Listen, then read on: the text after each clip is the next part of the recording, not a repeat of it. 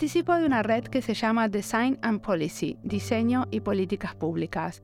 Es una red interdisciplinaria que trata de armar conversaciones entre investigadores y diseñadores que trabajan en el diseño de políticas públicas. En este último encuentro vi que estaba la invitada de hoy. Como nunca había charlado con ella, le propuse encontrarnos para una entrevista como excusa para conocernos. Después resultó que teníamos varias colegas en común con las que colaboramos. Lara Salinas es una diseñadora e investigadora española radicada en el Reino Unido. Ella nos cuenta cómo es trabajar desde la universidad en colaboración con los ayuntamientos. En esta entrevista mencionamos proyectos en relación a la sostenibilidad y la alimentación. Ella nos cuenta cómo se puede apoyar a través del diseño la creación de legislación local y cómo, en este trabajo, también están incorporados los alumnos. Mi nombre es Mariana Salgado, esto es Diseño y Diáspora.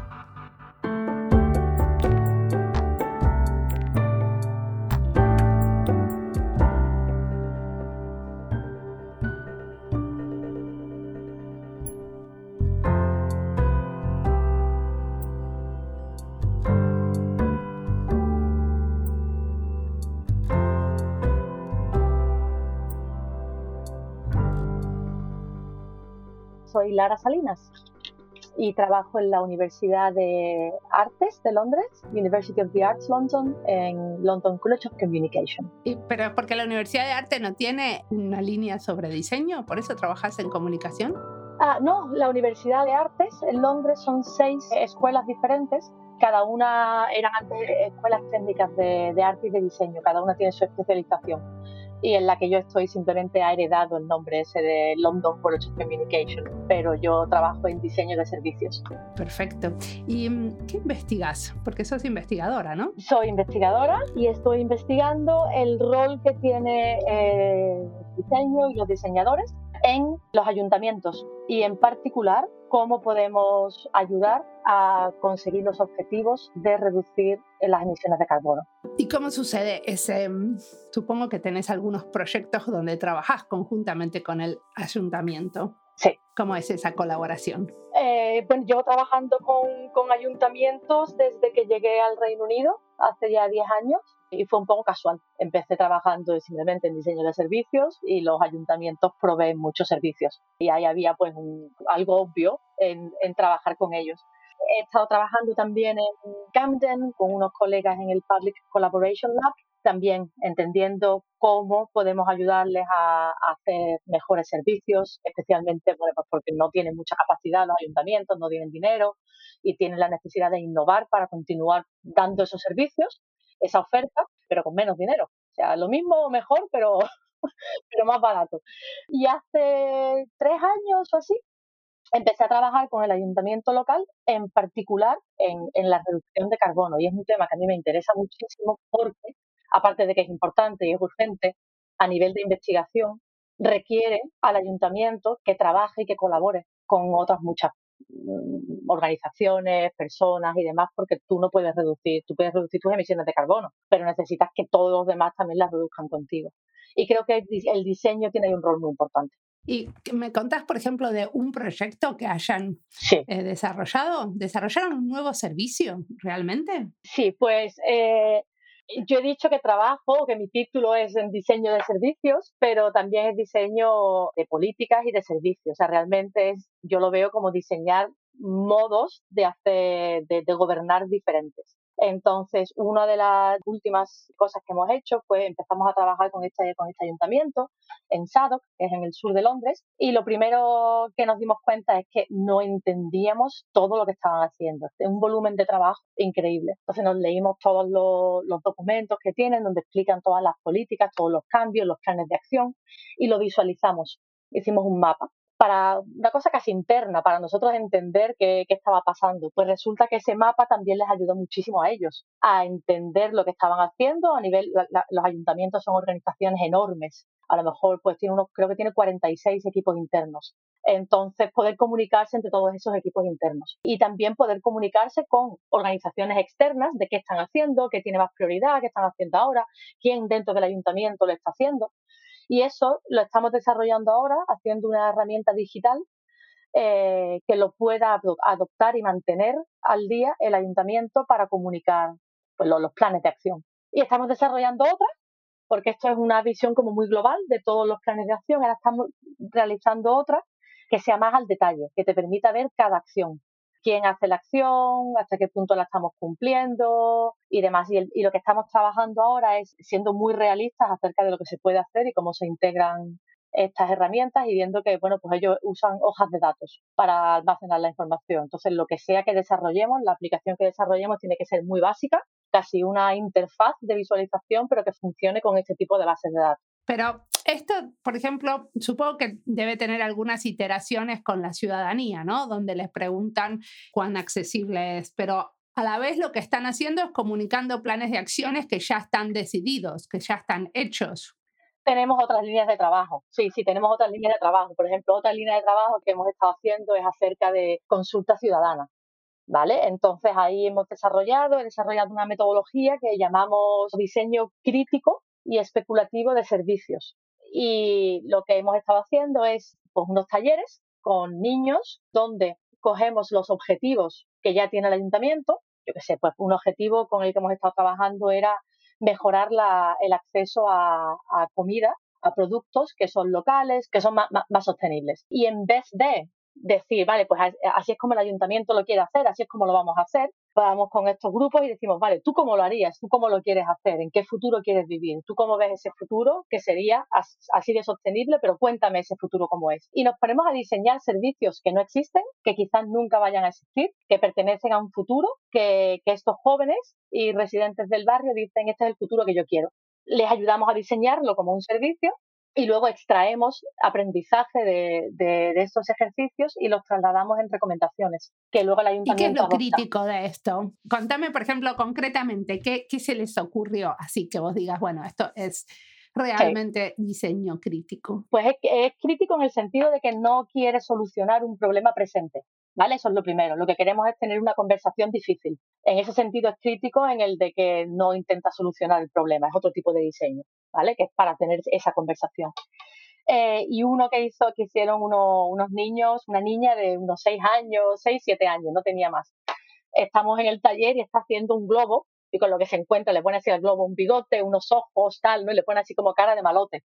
Y nada, y luego nos están contando cada uno y dice, ya, esto es un policía, un policía de la sostenibilidad.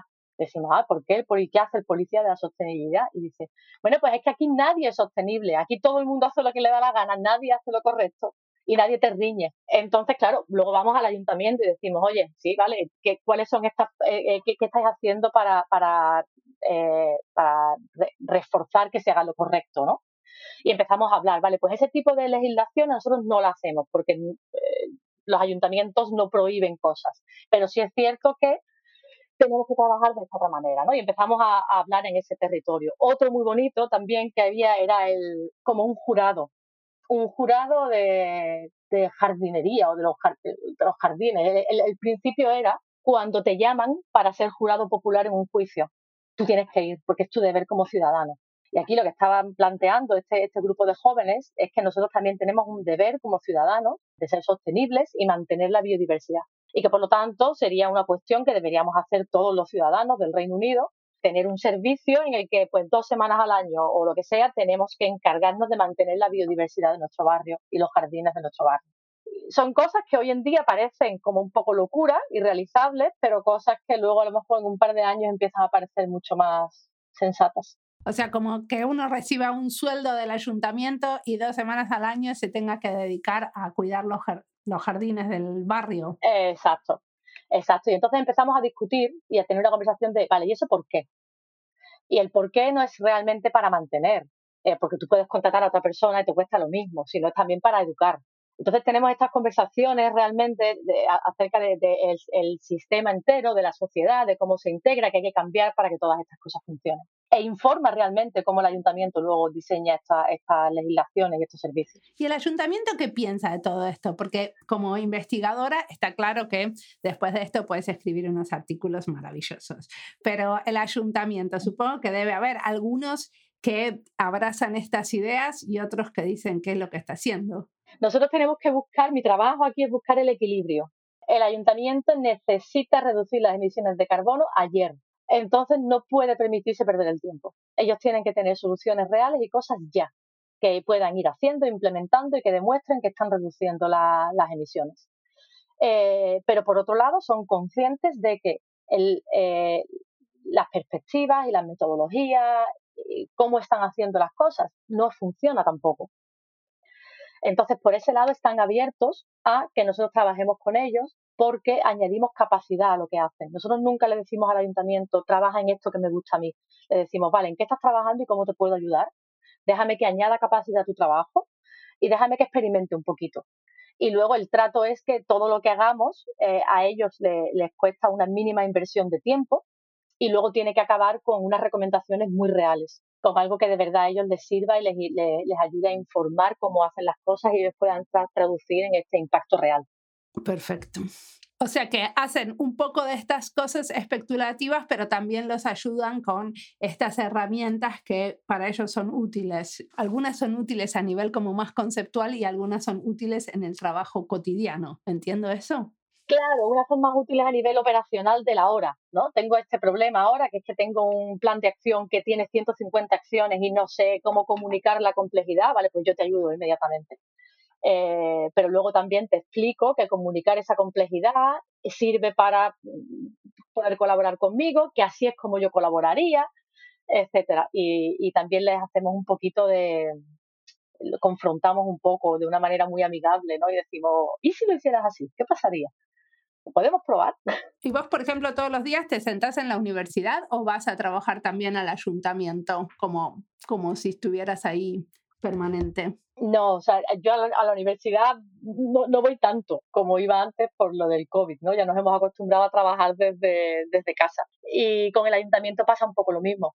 Entonces, sí ha habido momentos en los que hemos tenido a investigadores que, iban dos días a la semana al ayuntamiento, pero la verdad que solemos trabajar en, remoto. Y hay veces pues, que nos reunimos todas las semanas varias veces y veces que, no depende de, lo que hagamos. Un poco el, mayor, la, mayor barrera que tenemos es, es, de hecho, trabajar en la calle conseguir trabajar en la calle, trabajar con gente, con las comunidades a pie de calle, que eso para nosotros los diseñadores es muy importante, lo entendemos bien, pero en el ayuntamiento me cuesta un poquito más. ¿Y qué sería trabajar en la calle? ¿Me contás un caso? Bueno, pues estos, estos talleres que hemos estado haciendo vamos a organizaciones locales que ya tienen una comunidad, que trabajan con gente y ellos son un poco los que nos abren las puertas para trabajar con ciudadanos y con, y con residentes. Y a nosotros, a mí lo que me interesa es que el ayuntamiento, la gente del ayuntamiento también venga y vea cómo trabajamos porque si no, no acaban de entender esas dinámicas que, que, son tan, tan importantes. Y también tienen la suerte de poder hacer pilotos, por ejemplo, de testear cosas que realmente después em, pasan a implementación. Sí, sí, eso lo hacemos. Eh, mi línea de investigación es eh, con el ayuntamiento con el que estoy trabajando ahora. Pues ejemplo de eso son las visualizaciones estas, los sistemas para visualizar de los que te hablaba pero luego también trabajamos mucho con nuestros estudiantes. Nos traemos la investigación a la, universidad, trabajamos, somos un equipo que trabajamos todos en el máster de diseño de servicios y ahí nuestros estudiantes también, a la vez que ellos aprenden cómo se el oficio, ¿no? Eh, hacen investigación y hacen propuestas de servicios que son útiles para diferentes ayuntamientos y diferentes comunidades. Generalmente no se implementan de forma completa, pero sí se implementan partes de ella. Perfecto. Y también los ayudan en el moldear o definir la política pública cuando están armando, por ejemplo, las acciones de gobierno o la estrategia con respecto a la reducción de carbono para el año que viene o los próximos 10 años, ese tipo de trabajo. Ay, esa es una pregunta muy difícil. Uh, no, y sí. el motivo el que no es porque eso es, en cierta manera, es la democracia, ¿vale? O sea, los residentes votan, votan a un partido político que tiene un, programa donde le da importancia a ciertas cosas y el, y el partido político ahí se ha comprometido a hacer ciertas cosas. En ese sentido, es el ayuntamiento el que pone el brief, digamos, ¿no? Sí. Pero luego, el otro, eh, luego te digo que no, o sea, perdón, te, digo que sí lo, lo, influenciamos porque yo elijo trabajar únicamente en proyectos con los que yo estoy ideológicamente de acuerdo, por supuesto. Y luego, otro motivo es la razón por la que comenzamos a hacer diseño especulativo y crítico, es para intentar movernos un poquito, salirnos del espacio del servicio, de la implementación y movernos al, al espacio de la legislación y de los planes de acción e informar eso. Entonces, en ese sentido, sí, pero con mucho respeto. ¿Y cómo sucede esa colaboración en los planes de acción, en, esos escritos? Bueno, para nosotros todavía eh, eh, estamos comenzando, comenzando a hacer eso. Llevamos solamente trabajando tres años y estas cosas pues tardan mucho tiempo en construir las relaciones y realmente entender. Pero es simplemente, bueno, pues volviendo al ejemplo anterior, cuando diseñábamos estos servicios hipotéticos, estos servicios que no van a existir hoy, que existirán quizás en un futuro o no, eh, luego analizamos los planes de acción que están haciendo ahora con lo que hemos aprendido en estas dinámicas. Pues, por ejemplo, uno muy particular es querer que los residentes del barrio cultiven su propia comida, que tengan un huerto pequeñito que puedan cultivar su propia comida. Bueno, nosotros hemos hecho experimentos alrededor y hemos aprendido un montón, un montón acerca de, ¿y el agua de dónde viene? Y el tiempo de dónde viene y el conocimiento de dónde viene y vas a contratar a alguien y vas a tal. Entonces, todas estas preguntas que hacemos no ofrecen una solución directa en el sentido de que no le decimos algo así, eh, pero es cierto que informa la manera en la que ellos se dan cuenta de que tienen que trabajar con comunidades desde el principio, que tienen que hacer las cosas de, de una manera diferente. O sea que después de eso ustedes preparan algún escrito o preparan una presentación que, que muestran en el ayuntamiento. Sí. ¿Cómo es ese, o sea, qué es lo que le dan de vuelta después de hacer ese trabajo? Vale, pues hacemos una mezcla entre su formato y nuestro formato, ¿vale? Entonces visibilizamos estas prácticas, incluimos la fotografía del globo con ojos y bigotes, ¿vale? Y a la vez hacemos una síntesis de qué significa eso. Y hacemos una mezcla también de cualitativo y cuantitativo, el número de personas, el tal. Entonces, le damos el, el rigor que ellos entienden que es rigor, lo que ellos entienden que es evidencia, lo que ellos entienden que son datos, pero a la vez estamos intentando que ellos, ellos también aprendan un poquito cómo funciona el diseño y, y, y, lo respeten más y se den cuenta de la contribución y el valor que trae el ayuntamiento. Entonces no, no escondemos esos procesos de diseño. Y después de hacer todos estos años trabajo con diferentes ayuntamientos, ¿cuál te parece que es ese valor que trae el diseño o los valores? Hay muchos tipos de... Claro, la, la cuestión es que hay muchos tipos de diseño ¿no? Eh, funcionando en el ayuntamiento. En los ayuntamientos no es solo un tipo de diseño, entonces hay muchos tipos de valores y demás, ¿no? Pero bueno, a mí el que, el que más me interesa es el de, el de empoderamiento, no sé si es, si es la palabra correcta, que realmente lo que tú estás haciendo, que lo que los ayuntamientos están haciendo, los recursos que están invirtiendo, todo el trabajazo que, que están haciendo, porque realmente no paran de trabajar mis colegas allí, tenga un resultado que funciona para los ciudadanos, que me haga más feliz y que me haga trabajar menos en, el, en, en, este tipo de, de, cosas. O sea que lo que más te interesa es el impacto que pueda tener eso en la ciudadanía. El impacto social. Sí. Claro, el motivo es el impacto social siempre. Mm, el impacto social y ambiental, ¿no? En este caso de lo que estás trabajando. Bueno, claro, yo, yo, creo que van unidos. Claro. Yo creo que van totalmente unidos. Sí, ¿y tienen algunas maneras en que muestran eso específicamente? Sí, por ejemplo, en, en, el último proyecto que hicimos, que es Climate Studio, uno de los objetivos que teníamos era que, que el ayuntamiento tuviera una red de colaboradores que fuera más sólida y que los diferentes colaboradores en el ayuntamiento entendieran mejor cuál es el rol de cada uno y cómo trabajar juntos, ¿no? Y entonces, pues ahí sí hemos estado creando diferentes métodos de evaluación, por ejemplo, mostrar la red de colaboración en tres tiempos diferentes. Antes de empezar el proyecto, durante el proyecto y después del proyecto. Y ver cuáles son esas relaciones que había antes y las relaciones que hemos dejado, cómo se mantiene y qué continúa pasando entre, entre ese grupo. Entonces sería, por ejemplo, una de las maneras en las que intentamos evaluar el, impacto. O sea, como de alguna manera estos, eh, estos diferentes, supongo que son organismos y gente con la que están co comunidades alrededor, que están colaborando, eh, o sea, cómo hacer de esa colaboración algo que suceda en el, en el tiempo y se mantenga, ¿no? Que no sí. sean como un, un, colaborador al que se le consulta una vez y ya.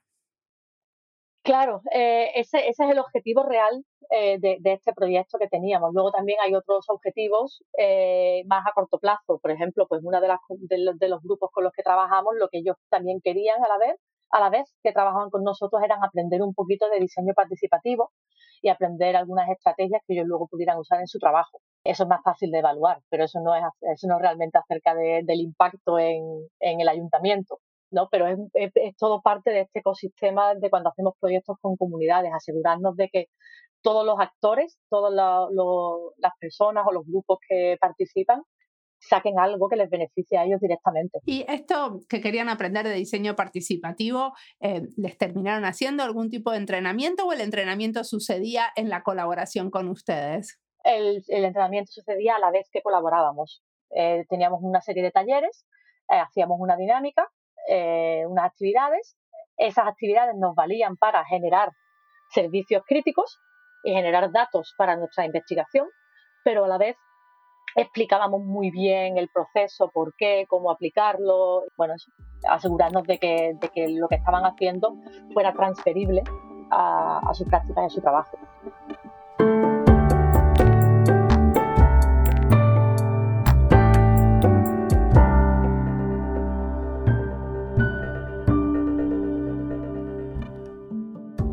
Entrevista es parte de las listas Diseño Sostenible, España y Diseño, Reino Unido y Diseño, Comida y Diseño, Educación en Diseño, Diseño y Gobierno. Las listas las encuentran en nuestra página web. Lara cuenta cómo desde la universidad pueden hacer un trabajo especulativo y crítico para pensar en nuevas formas de gobernar. Quisiera invitar a sus alumnos a colaborar con nosotros, porque me encantaría abrazar una perspectiva más especulativa en el trabajo que hago todos los días. Y nosotros tenemos poco tiempo para especular y ser críticos. Cuando el tiempo apremia, se tiende a lo realista y concreto, ir a lo seguro, a lo que creemos que funciona sin mucho riesgo. En episodios anteriores también hablamos de este tipo de esfuerzos desde la universidad. José Ayart, por ejemplo, nos contaba sobre el Laboratorio de Innovación Pública que apoya a diseñadores a hacer licitaciones y también incorpora estudiantes en proyectos era el episodio 380. Hay muchas maneras de colaborar entre el sector público y las universidades donde se enseña diseño. Sobre esto puedo comentar en relación a mi trabajo en el ministerio, porque uno de mis roles es traer más diseño al Ministerio del Interior. Y como no hay un presupuesto para atraer más diseñadores, entonces intentamos construir colaboraciones con universidades de Finlandia.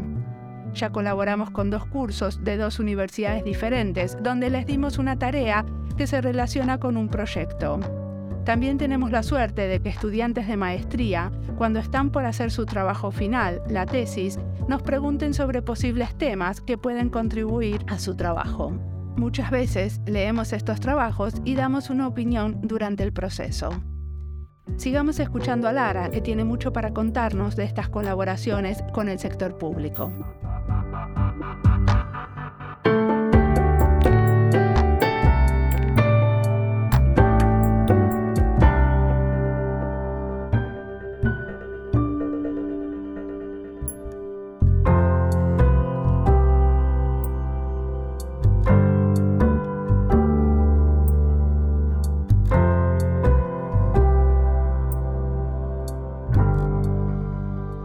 Imaginas cómo va a evolucionar este trabajo en el futuro?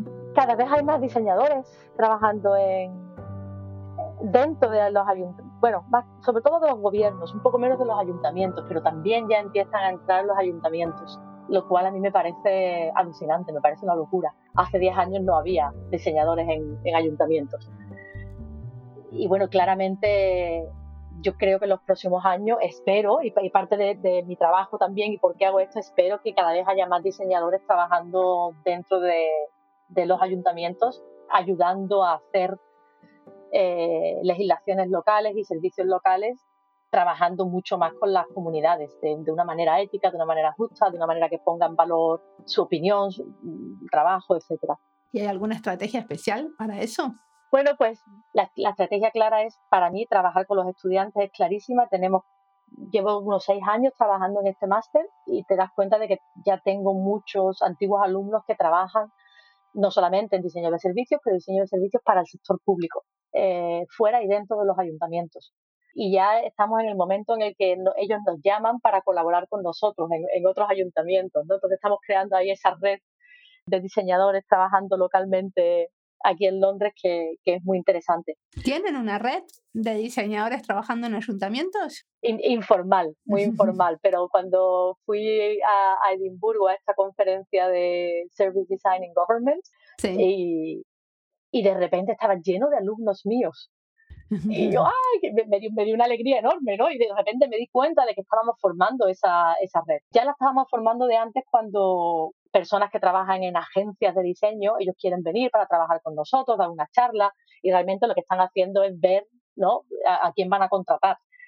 A mí lo que me llamó mucho la atención, porque yo fui hace unos años también em, a esa conferencia en Edimburgo, y lo que me llamó muchísimo la atención era que eh, había muchos em, funcionarios de cargos muy altos que no eran diseñadores, que tenían una manera de explicar las cosas em, como si fueran diseñadores. O sea, hablaban y decían las cosas que nosotros, nosotras decimos. Tenían como muy incorporado algunos como métodos y como maneras de entender las cosas del diseño. ¿Pero los hacían también? Ellos probablemente abren las puertas más que hacerlos ellos mismos, porque eran, o sea, no me acuerdo ahora exactamente, pero eran como funcionarios muy altos que venían a presentar cómo veían ellos el rol del diseño en el sector público. No eran eh, gente que había pasado por una universidad y, mm, eh, empezaba a ser diseñadores, pero eh, como es, estudiado para ser diseñadores, pero, pero se habían como realmente apropiado de como la perspectiva que trae el diseño al sector público. Otra de las estrategias que tenemos es trabajar con, con servidores públicos, trabajar con la gente que trabaja en, en el ayuntamiento y que nos pueden abrir esas puertas. Eh, por eso yo decía antes que para mí es importante que, que vengan a trabajar con nosotros y nos vean cómo trabajamos, nos vean cómo usamos, cómo funciona el diseño, no solamente que reciban el informe. Totalmente. Y, bueno, y uno de los modos en los que yo diría también que, que, que es una evidencia un poco, poco cutre, ¿no? Un poco difícil, pero la gente con la que trabajamos, como, como, tú, como tú dices, hablan como diseñadores. ¿No? Mi, mi colega Tom en Shadow ya da, presentaciones que dicen, mira, hace tres años él no entendía esto, ¿no? Hace tres años él no entendía diseño a este nivel. Y ahora sí. Y entonces es muy importante porque él es el que luego dentro del ayuntamiento se lo explica a otros colegas, etcétera. También hacemos, otra estrategia que tenemos es hacer exposiciones. Eso es uno de los motivos también por los que intentamos diseñar de manera muy tangible y prototipamos de manera muy tangible para poder presentarlo y para que intentar hacer como un tour dentro del ayuntamiento. Hacemos muchos vídeos también. O sea, como dentro del, eh, ayuntamiento hacen ustedes exposiciones, o sea, eh, dentro del hall de la municipalidad eh, hay una exposición. Hace, hace, unos años hicimos dentro del Public Collaboration Lab, esa es una de las estrategias que, que hicieron. Nosotros las hemos hecho en nuestro espacio y hemos hecho vídeos también muy cortitos para que ellos puedan mostrarle a sus compañeros cómo funciona. Cada vez que hacemos un taller o una actividad intentamos invitar a todo el mundo en el ayuntamiento también. Y la verdad que funciona bien porque acabas conociendo a gente de otros programas de otros departamentos que, que está interesado y quiere trabajar contigo. ¿Y qué era esto del Public Collaboration Lab? El Public Collaboration Lab, eso fue mi postdoctorado y ahí fue cuando yo me uní a, a, esta universidad. Yo estaba antes en Lancaster y eso es una iniciativa que comenzó Adam Thorpe con Alison Prendeville, luego estaba otra, otra colega, Sarah Rhodes y, yo, y estábamos en Public Collaboration Lab, era una, bueno, es, porque sigue, sigue existiendo, una colaboración entre la universidad y el ayuntamiento de Camden, en el centro norte de Londres, eh, para ver cómo los estudiantes pueden trabajar con el ayuntamiento de una manera que sea eh, que haya mutuo beneficio. O sea, como los estudiantes de diseño. Sí, estudiantes de diseño, de diferentes disciplinas de diseño, puede ser diseño de productos, diseño de servicios, eh, había mucho, visualización de datos. Pueden trabajar con el ayuntamiento de una manera que el estudiante aprende más porque tiene un caso real y el ayuntamiento le da acceso a, bueno, pues a a, este contexto, pero luego el ayuntamiento también se lleva a cambio el aprendizaje o cosas que directamente puede implementar en el. o sea, que era un laboratorio dentro de la universidad. Sí, sigue existiendo, sigue, eh, sigue en marcha. Muy bien. y si queremos aprender más de estas cosas, mirar, escuchar, ¿qué nos recomendas leer? ¿Qué te está inspirando a vos en este momento? yo ahora mismo estoy yo, yo, intento no leer mucho de, de diseño, intento leer de otras disciplinas. ¿Y qué lees? Puede ser de lo que quieras. Sí, mira, pues estoy leyendo, pues no sé por dónde tengo por ahí, el libro, Coproducción, Coproduction en Urban Governance, eh, Catherine Duros, y no me acuerdo de la segunda autora. Pero bueno, intento leer eh, pues lo que alguien leería, alguien que trabaja en el ayuntamiento local leería, por ejemplo, hecho de Design for Policy, también, sí, bueno, y también estaba pensando en otros otros libros así interesantes, por ejemplo, Design, Designing the Invisible, de Lara Penning, yo creo que ese también es muy bueno para entender este tipo de trabajo. Ah, no lo leí. Es el último que sacó colaboración con Gonciepi, ¿no? No, ese yo creo que es ella sola. Y no lo tengo aquí, te lo enseño. Ah, ok. Y lo explica, de explica lo que es diseño de servicio. Bueno, tiene muchas contribuciones de muchos autores, pero lo explica de una manera que a mí me, no sé, me parece que, que es muy accesible y que tiene un nivel muy bueno entre iniciación y luego entender las complejidades de, de cómo se hace y que también habla de, diseño en los servicios públicos, que, es totalmente diferente al diseño en, una empresa privada o diseño con fines lucrativos. ¿Y cuál es la diferencia de esto de, o, cuál ves vos la particularidad de trabajar para el ayuntamiento? Porque te lo pregunto porque yo trabajo como para el gobierno nacional, ¿no? En el Ministerio Nacional. Entonces me interesa esto de, de cuáles son las diferencias en trabajar en diferentes organizaciones del, sector público. Pues no te sé decir las diferencias porque yo no he trabajado suficiente con gobiernos centrales. Es verdad. Pero sí te puedo decir cómo es. Pero hay algo especial que te parezca que está bueno eh, notar del trabajo con ayuntamiento. Sí, pues yo creo que una cosa eh, que no se puede, o sea, que, que es el, el tiempo. El tiempo y los recursos que lleva este tipo de trabajo. Es increíble que eh, creo que no, no se llega a visibilizar la cantidad de trabajo que tiene esto, en el sentido de que, bueno, pues eso, cualquier organización extremadamente compleja, que quiere trabajar contigo, pero que realmente no sabe cómo, cómo trabajar contigo, en la que tú quieres convencerlos de que trabajen contigo, pero tampoco los quieres convencer simplemente por convencerlos, ¿no? Sino porque realmente quieres entender. Entonces, bueno, pues tener ese, realmente ese conocimiento de, de los ciclos por los que pasan ellos, reconocer que la política es, parte de, del juego y de lo que están haciendo. Y una cosa para mí muy importante que yo creo que, que a lo mejor, no sé si no todo el mundo coincide, pero hay mucha gente que quizás no, no, no sé, o quizás yo tengo otra opinión diferente, en, España, ¿no? Yo soy de España, que, que, tú tienes la imagen de funcionario como alguien que no trabaja, ¿no? Que no hace absolutamente nada. Y lo que yo veo aquí es gente que, que, que se mata trabajando, que quiere hacer lo correcto, pero que es realmente muy difícil, que tienen una cantidad de trabajo, una cantidad de acciones que es descomunal, ¿no? Con muy, muy, muy poquitos recursos. Y entonces parte de lo que nosotros hacemos es entender cómo podemos trabajar juntos, eh, sumando capacidad en vez de restando ¿no? recursos restando tiempo. Muy bien, eh, concuerdo, por lo menos nosotros tenemos mucho trabajo y pocos recursos también. Es, no, pero es, es increíble. Yo he entendido lo que significa los cortes de financiación y la privatización del sector público. Yo solo lo estoy entendiendo a otros niveles ahora. Y, por ejemplo, ¿y te tienta eso de ir y trabajar desde el ayuntamiento? Como cambiar de rol y decir, bueno... En absoluto.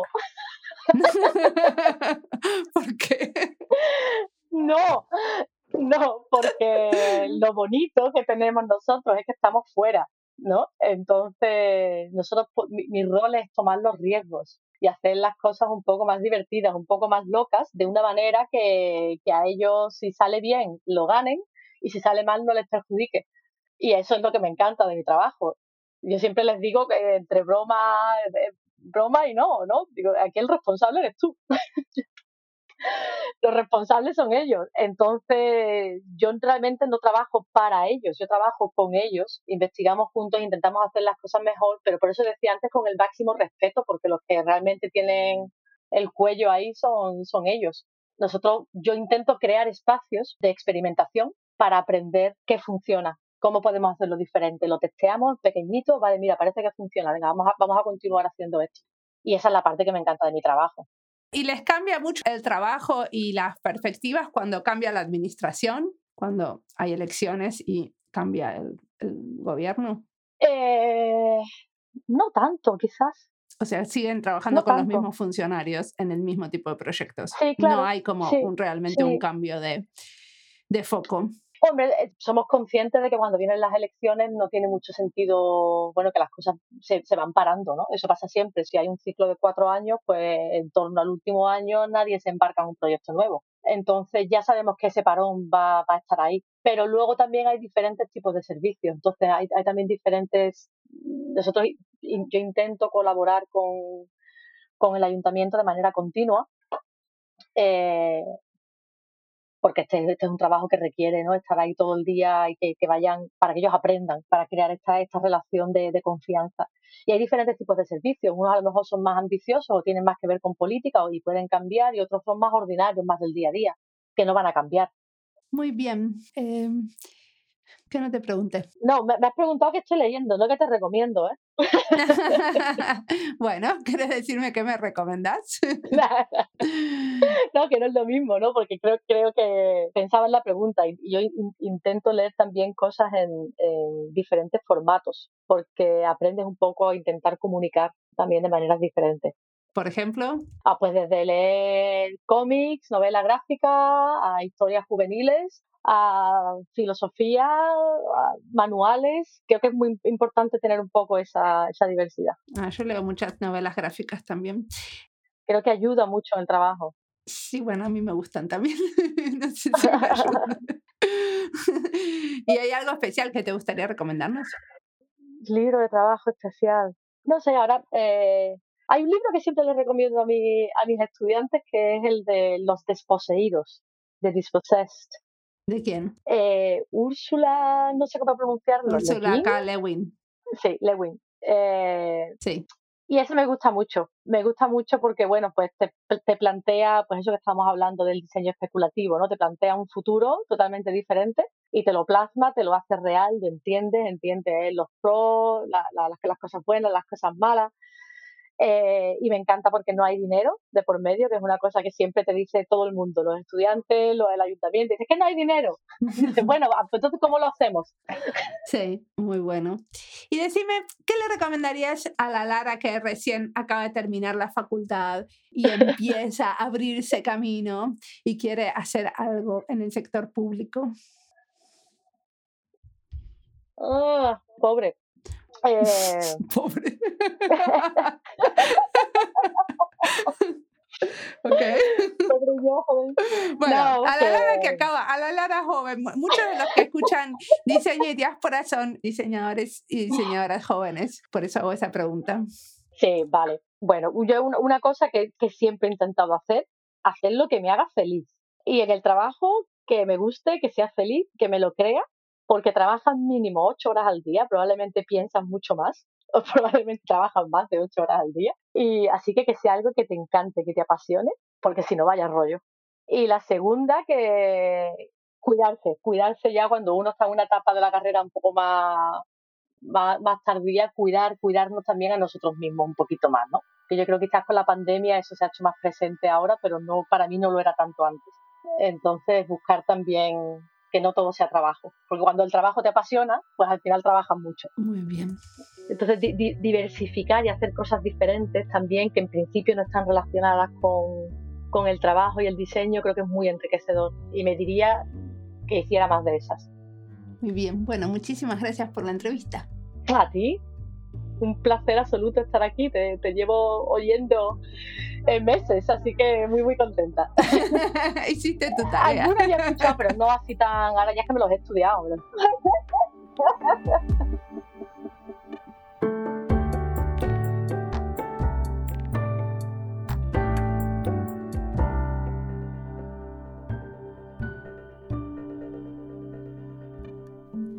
Tenemos mucho por aprender de nuevos tipos de colaboraciones, como nos cuenta Lara. Diseñar estos espacios de colaboración, estas infraestructuras para el cambio, es desafiante y necesitamos mucha más gente con ganas de contagiar estas prácticas para que podamos tener mejores servicios y políticas públicas. Desde el Ministerio se encarga investigación, que hacen institutos de investigación, universidades o consultoras. Es investigación que se necesita para la toma de decisiones. Se hacen llamadas abiertas para que se presenten propuestas Ahora, por ejemplo, me toca evaluar las propuestas que se mandaron a un concurso público. Es la primera vez que lo hago y me resulta muy interesante. La convocatoria se lanza entre varios ministerios que necesitan información, en este caso, sobre un mismo grupo de gente. Es sobre gente que no habla los idiomas oficiales finlandeses como lengua materna, o sea que no hablan finés o sueco. Con un grupo interministerial armamos la propuesta y fue muy interesante poder opinar y discutir con otros las preguntas de investigación. Para mí, que fui investigadora en la universidad, es rarísimo esto de pensar preguntas de investigación para que otros las respondan. Y aparte, uno de los elementos que hace este trabajo interesante es que yo estoy en este grupo que se intenta investigar. Yo soy una de las personas que no habla como lengua materna sueco o finés. Hay muchas posibilidades de colaboración entre la universidad y los ministerios, como participar en cursos o tener estudiantes haciendo sus tesis. Esas son colaboraciones no pagas, con menos esfuerzo y recursos de nuestra parte. Pero en estas propuestas que se mandan a concursar, con un buen presupuesto para investigadores y un compromiso interministerial, todavía no vi investigadores en diseño. Todavía está esa concepción que si se desarrolla algo, no es investigación, sino desarrollo, y la investigación solo sucede si se observa lo que ya está.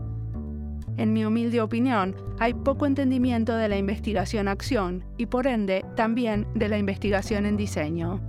Estoy segura que el sector público se podría beneficiar de la investigación en diseño y que al ser encargada y por ende tener que invertir más tiempo y recursos, muchos aprenderían sobre las oportunidades del diseño en la política pública. Todavía no pasa en Finlandia, pero ya vendrá, en unos años, cuando seamos más los diseñadores en el sector público, empujando para colaboraciones más sostenibles y maduras. Como siempre, la música podcast es de Antonio Zimmerman, el diseño de sonido es de Andy Fechi. Este, este podcast está publicado con licencia creativa común con atribuciones. Esto fue Diseño y Diáspora. Pueden seguirnos en nuestras redes sociales, en YouTube, Instagram y Twitter o visitar nuestra página web diseñoydiaspora.org. No olviden recomendarnos, nos escuchamos en la próxima.